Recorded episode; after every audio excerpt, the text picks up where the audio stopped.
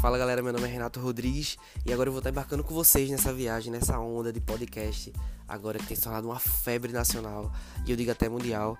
E assim, Deus tem, tem me incomodado bastante em relação a isso.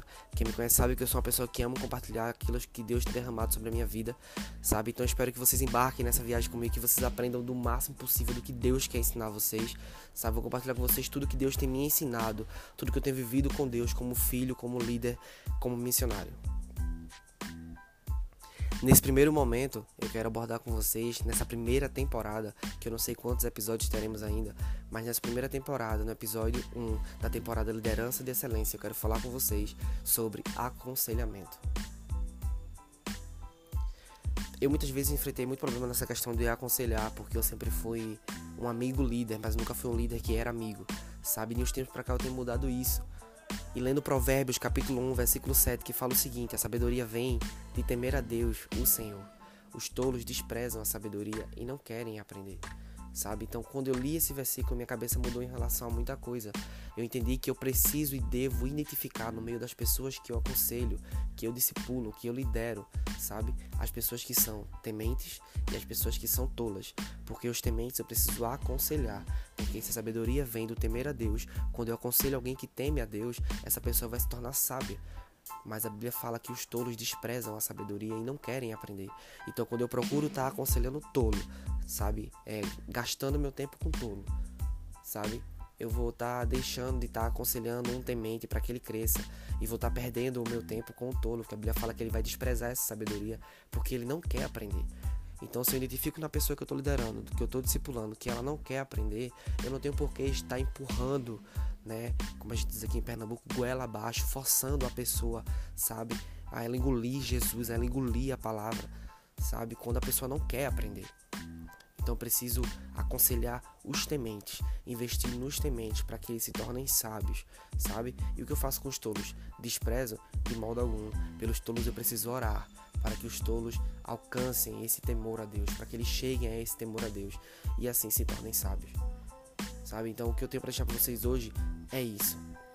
Não botem julgo nas costas de vocês que o próprio Jesus, o próprio Deus não colocou.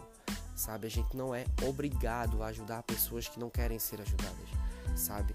A nossa obrigação como igreja é amar a todos como Cristo nos amou e amar ao próximo como nós nos amamos.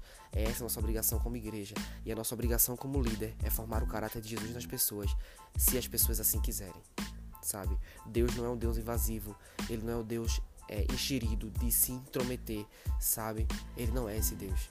Deus é um Deus super educado, sabe? É um Deus que bate portas, não um Deus que invade brechas.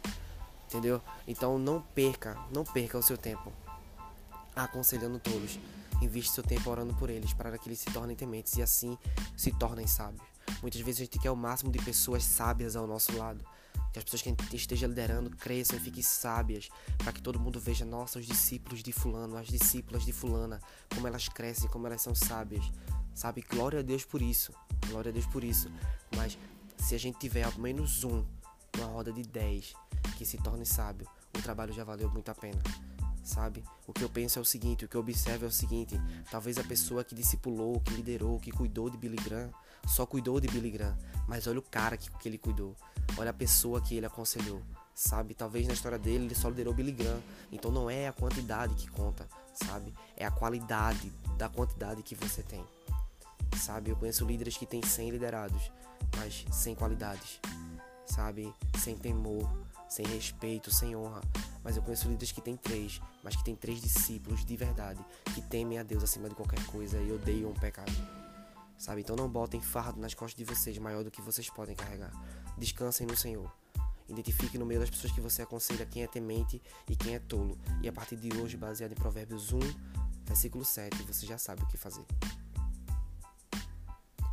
Quero agradecer a você que ficou até o final desse podcast, você que ouviu essa palavra e que ela criou raízes no seu coração. Sabe? Você que é líder aí, que com certeza tem líder também, manda essa mensagem para o seu líder. Você que é liderado, que ouviu até o final, compartilhe essa mensagem para o seu líder. Sabe? Você como liderado, identifique em você se você é temente ou se você é um tolo.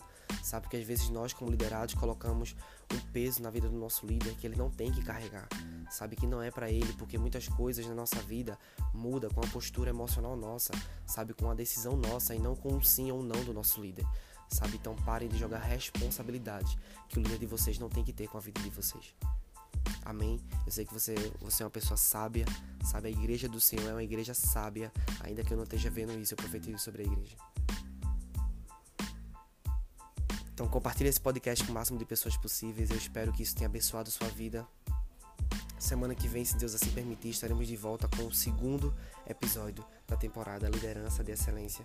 E ainda essa semana eu vou estar divulgando minhas redes sociais, arroba Renato Rodrigues, Renato com dois N's, Rodrigues com dois S, o tema da próxima, do, nosso, do nosso próximo podcast. Fique na paz, muito obrigado, que Deus abençoe a sua casa, a sua família, o seu ministério e que por onde você passar a paz do Senhor possa chegar.